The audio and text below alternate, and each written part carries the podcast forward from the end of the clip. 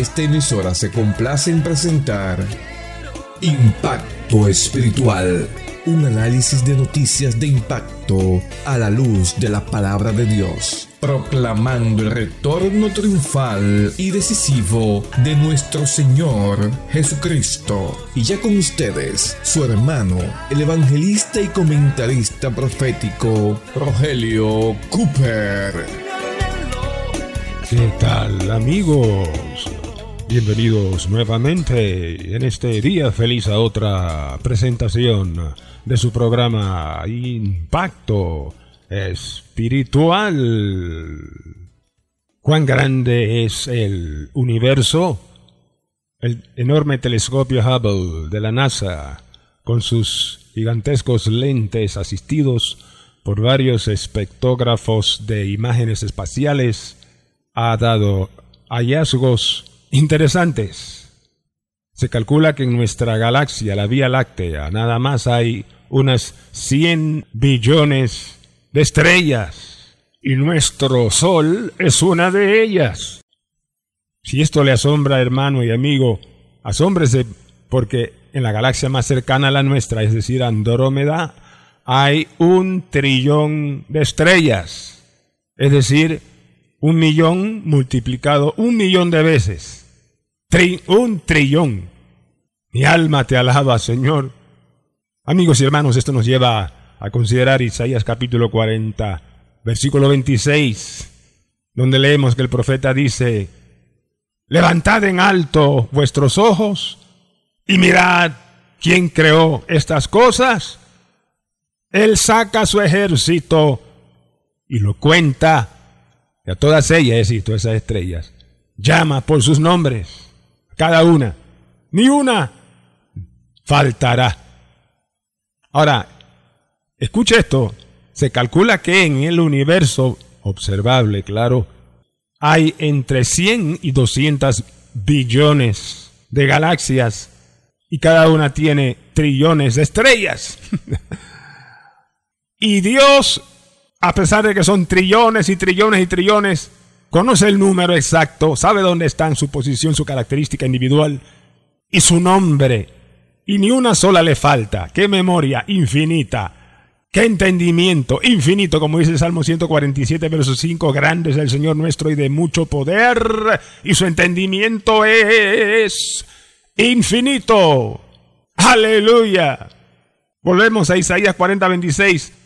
Siga diciendo el versículo aquí, tal es la grandeza de su fuerza y el poder de su dominio. Tal es la grandeza de su fuerza. Amigos, en el año 2022 ocurrió algo en el espacio sideral que asombró a los científicos y que habla de la grandeza de aquel que creó todas estas maravillas. Ese año explotó la supernova más grande jamás detectada por los astrónomos.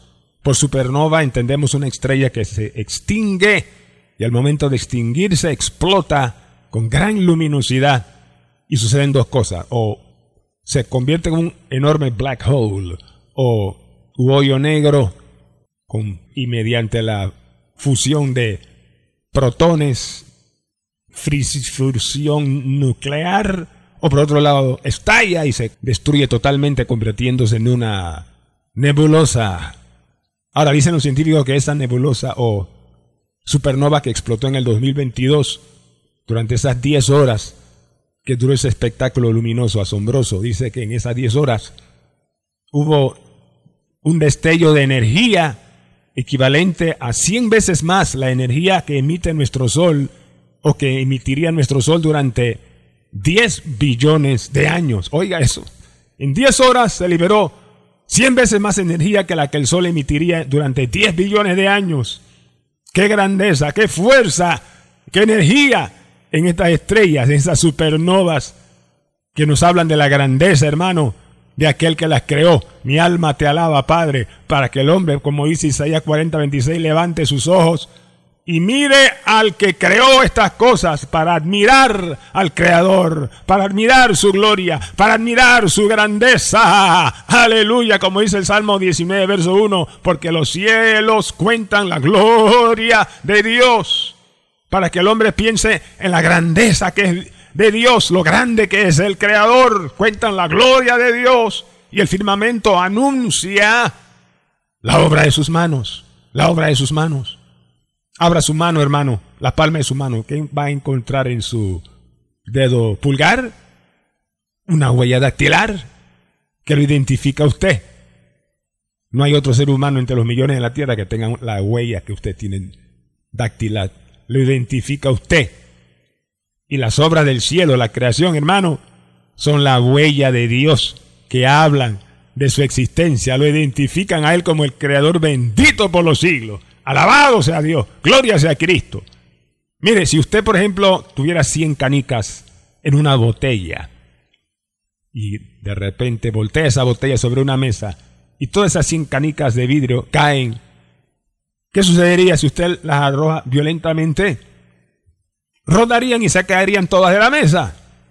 Hay quien dice que el universo se inició con un Big Bang, una gran explosión y que después todo se ordenó. Mentira.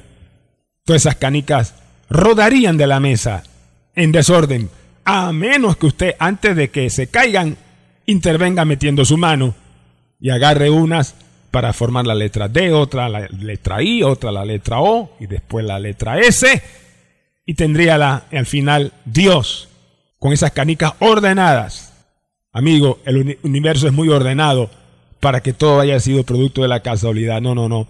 Hay un orden. Cuando usted mira arriba a los cielos, hay orden. Cuando mira la tierra, hay orden. Génesis 1, 1 al 2, en el principio creó Dios los cielos y la tierra, y la tierra estaba, ¿cómo?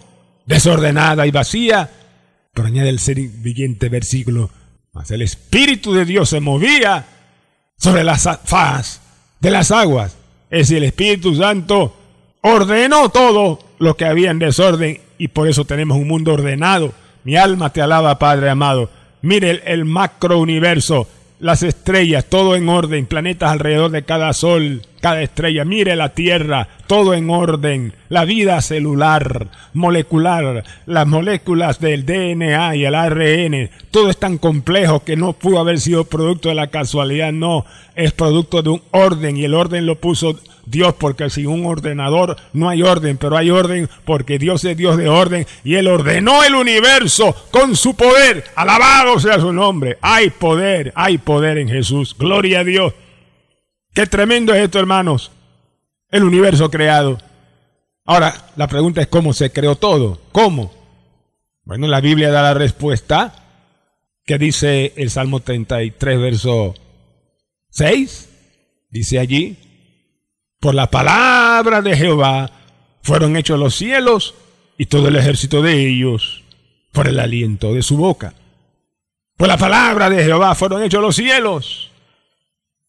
Hebreos capítulo 11, verso 2 y 3 nos dice ahí, por la fe entendemos haber sido constituido el universo por la palabra de Dios, de modo que lo que se ve fue hecho de lo que no se veía.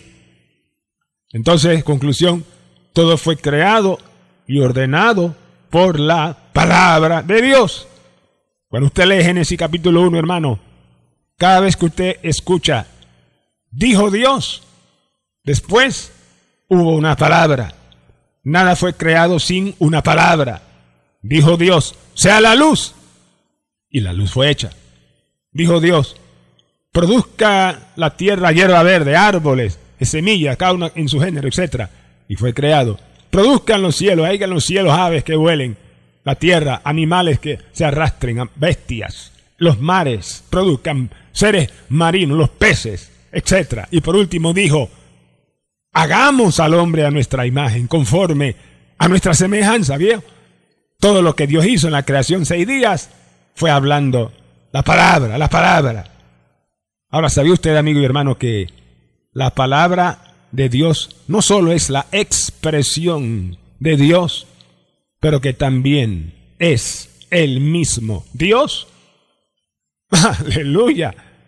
Eso está revelado en Juan capítulo 1, verso 1, donde leemos, en el principio era el verbo, es decir, la palabra, y el verbo era con Dios, la palabra era con Dios, y el verbo era Dios, la palabra era Dios. La palabra Cristo, el logos, el verbo, Cristo, la palabra, era Dios, es Dios. Aleluya. Mi alma te alaba, Jehová. Después dice más abajo el versículo que sigue, todas las cosas por Él, la palabra, el verbo, por Cristo, fueron hechas y sin Él nada de lo que ha sido hecho fue hecho. Todo lo hizo Él. Lo creó con su palabra. Cada vez que usted lee en Génesis 1 y dijo Dios, era Cristo hablando. Cristo hablando. El verbo creando. El verbo hablando. El verbo creador. Gloria a su nombre. Él es el creador. Él es la palabra en la creación. En segundo lugar, pero Cristo es la palabra en la encarnación. Verso 14 aquí en el Evangelio de Juan, capítulo 1. Y aquel verbo fue hecho carne y dimos su gloria, gloria como la del unigénito del Padre, lleno de gracia y de verdad. Ahora, Juan, capítulo 1, aquí verso 4, más abajo dice, en el mundo estaba y por él el mundo fue hecho y el mundo no le conoció. ¡Qué tremendo! El creador de este planeta, de este mundo, estaba aquí hace dos mil años, por él el mundo fue hecho. Él usó sandalias, era rubio, el rubio hermoso de Galilea, pasó por aquí, pisó este planeta hace dos mil años, pero el mundo, en su gran mayoría, como sucede hoy, no le conoció. Oh, pero él, es la palabra encarnada, que después se convirtió en la palabra en acción. Cuando comenzó su ministerio, el verbo se convirtió en la palabra en acción. Lo vemos en Mateo 8, 16. Dice que, ah, que cuando llegó la noche, le trajeron a muchos endemoniados y con la palabra echó fuera a los demonios. ¿Lo vio? Con la palabra, con la palabra echó fuera los demonios y sanó a todos los enfermos. La palabra en acción la vemos también en Marcos capítulo 7, versos 32 al 35, donde leemos que le trajeron a un sordo y tartamudo y le rogaron que pusiera las manos sobre él. Y Jesús tomándole aparte de la gente, metió sus dedos en sus orejas y tocando su lengua, escupió en su lengua. Le dijo, abre la, abre la boca, saca la lengua. Y dice, escupió. Ahora esto es tremendo, hermano. Porque cuando Cristo escupió en su lengua, estaba activando el poder de su aliento. Que leímos en el Salmo 33, verso 6, dice que por la palabra fueron hechos los cielos y todo el ejército de ellos por el aliento de su boca. Así que Cristo, del aliento de su boca, del neuma de su boca, del el espíritu que estaba en el Espíritu Santo, que es como el viento, escupió ese aliento, activó el poder del Espíritu Santo que estaba en él, la unción que había en él, tocó, escupiendo esa lengua.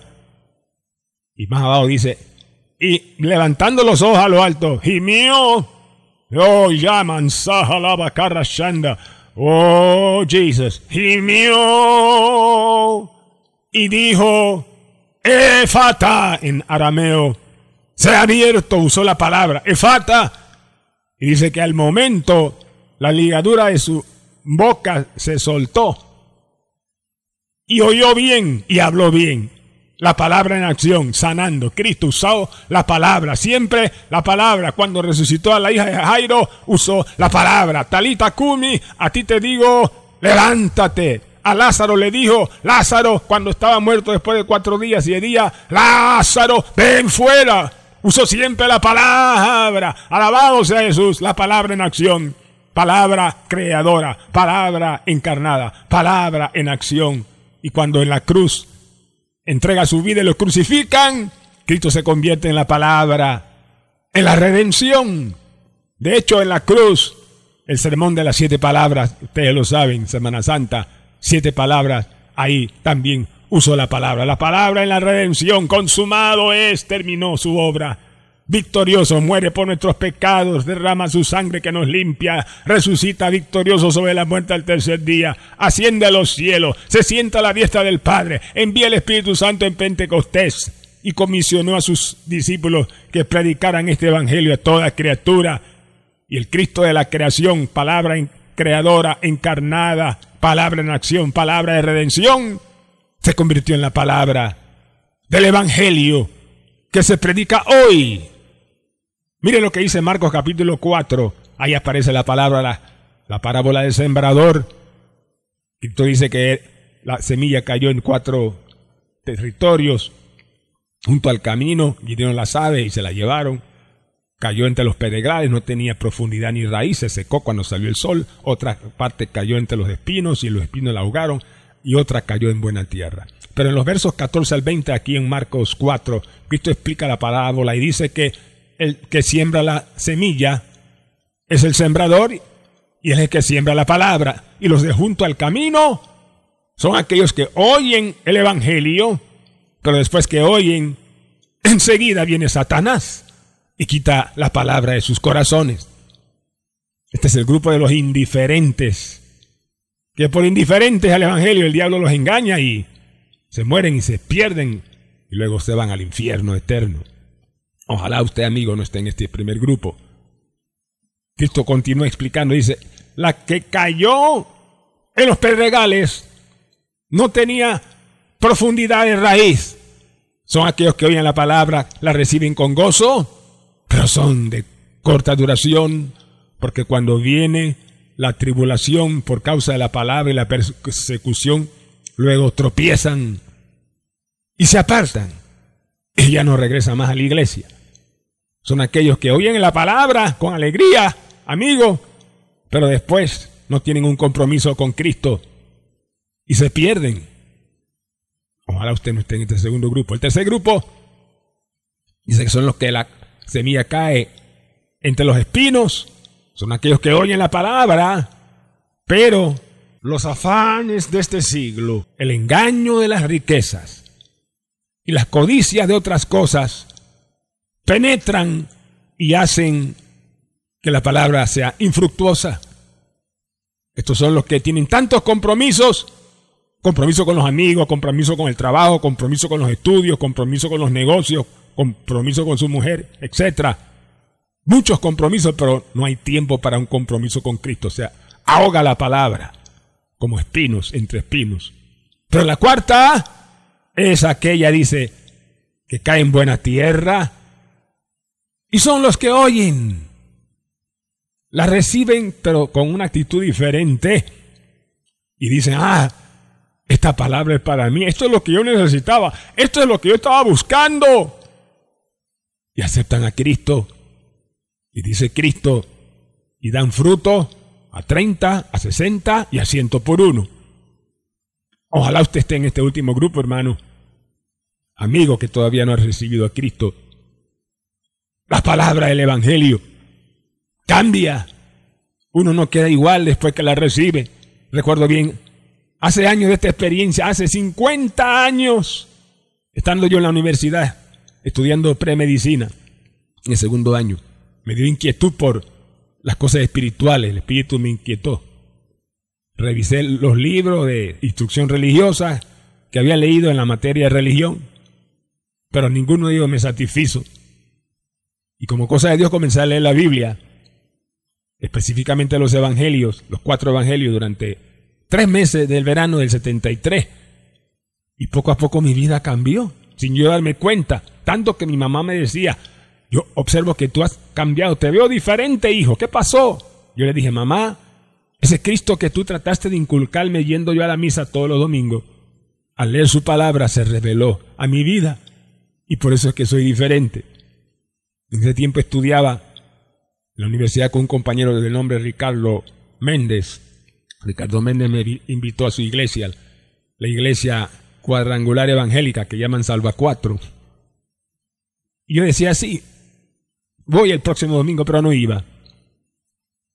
Pero en ese tiempo Dios estaba trabajando y en la universidad había muchos problemas. Los jóvenes estudiantes violentaban las bancas, destruían los muebles en los salones. Y yo luego de una clase de laboratorio de embriología, quedé solo ahí con la profesora y comencé a hablarle. Y le dije, si todos estos jóvenes que protestan, que hay tantos problemas en el país, si tan solo clamaran a Dios, buscaran a Dios en la Biblia, a Cristo, las cosas mejorarían en la universidad y en el país todo cambiaría. Le hablé a esa mujer como por 30 minutos, hermano, Y lo que yo había leído por tres meses en los evangelios, vino todo a mi mente así. Como un carrusel, el Espíritu Santo me recordó todo. Y hablé, y le testifiqué, y le hablé de tal manera que al final me dijo, Cooper, nadie me ha hablado de Dios como usted lo ha hecho en este momento. Yo dije para adentro de mí, wow, y salí de ahí, de ese laboratorio de embriología gozoso. Fue mi primer mensaje de impacto espiritual. Yo no sabía los planes que Dios tenía, pero así comenzó mi vida, tocado por la palabra, impactado por la palabra del Evangelio.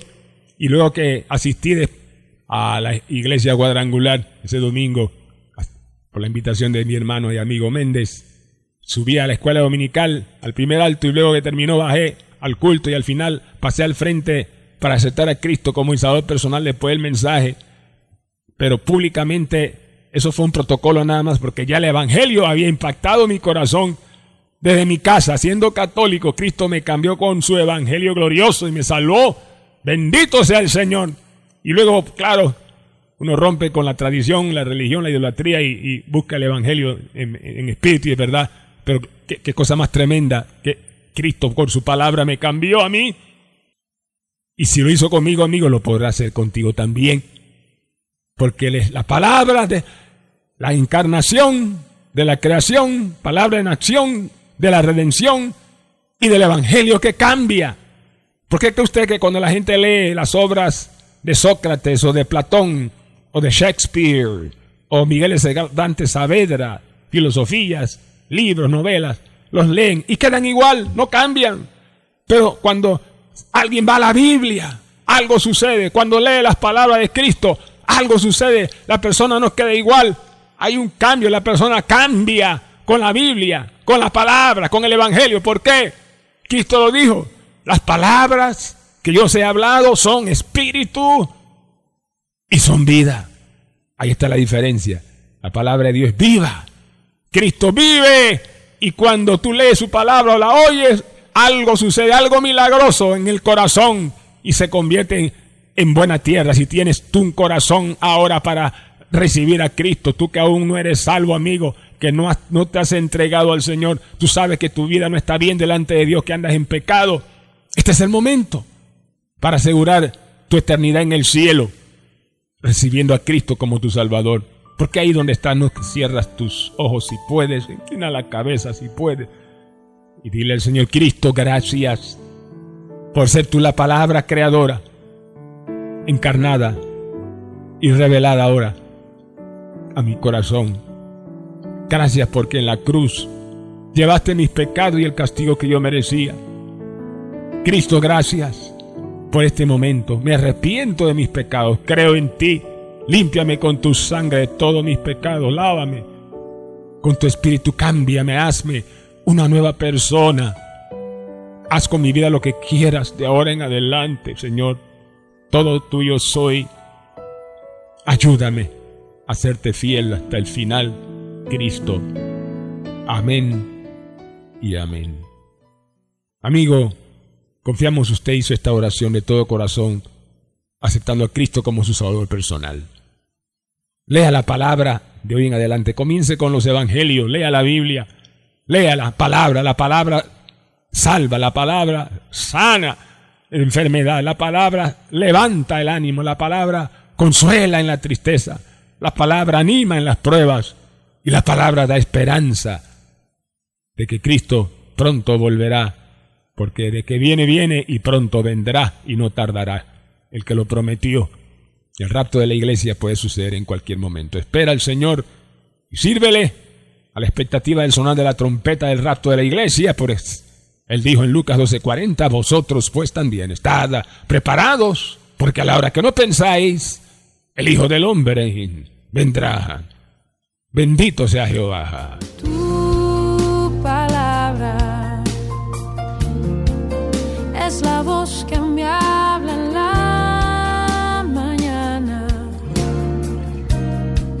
Es mi consejo cada día y en las pruebas quien me guía. Bien amigos y hermanos, en el día de hoy presentamos el programa número 2376 con el mensaje titulado el poder de la palabra. El poder de la palabra. Hoy vimos a Cristo como la palabra en cinco aspectos. Cristo como la palabra en la creación, como la palabra en la encarnación, como la palabra en acción, como la palabra en la redención y como la palabra en el Evangelio. Si este mensaje le impactó, amigo o hermano, y quisiera oírlo otra vez o compartirlo con alguien para que el Señor lo cambie con la palabra y lo salve para la eternidad, escriba nuestro WhatsApp y con mucho se lo enviaremos el audio urgentemente y gratis de vuelta a su WhatsApp. Ponga primero el signo más, seguido del número 1 y luego los números que mi esposa a continuación le estará. Adelante, hermana Diana. Más 1 917 557 6928. Repetimos, más 1 917 557 6928. Oh, alabado sea Dios. Gracias por su palabra en este día. Ayúdanos, hermanos, a seguir difundiendo esta palabra tan importante y profética en estos tiempos tan difíciles y peligrosos que vivimos porque Cristo pronto viene y las almas hay que salvarlas. Todavía hay mucho que hacer. Ayúdanos con tus oraciones y tus ofrendas. Tu apoyo económico es vital para que sigamos adelante en este medio, hermano. Lápiz y papel otra vez anota el número de nuestra cuenta donde puedes hacer tu transferencia banca en línea, tu transferencia bancaria a la cuenta 04 1801 00 2796-8, repito, 04 18 01 00 27 96-8, cuenta de ahorros a nombre de Impacto Espiritual Banco General. Si usted ofrendaba antes por las librerías CLC, debe hacerlo ahora exclusivamente a través de el Banco General. Y si vive en el país y quiere ofrendar por Yapi o fuera de Panamá y quiere hacer una transferencia, entonces entre en nuestra página en internet a la www.impactoespiritual.net haga clic en la pestaña que dice donar y allí aparecerá toda la información. Y al escribir a nuestro WhatsApp hoy solicitando el audio del programa, recuerde el título del mensaje, El poder de la palabra. Llámanos tan pronto termine el programa si tienes alguna inquietud o una petición de oración. Puede llamarnos al 277-5352. Repetimos, 277-5352 será para nosotros un placer ministrarle y orar por sus necesidades. A nombre del hermano Cooper, su comentarista profético, nos despedimos hasta la próxima semana en esta misma estación y hora cuando presentaremos otro impacto espiritual. Un mensaje diferente anunciando la segunda venida del Hijo del Hombre.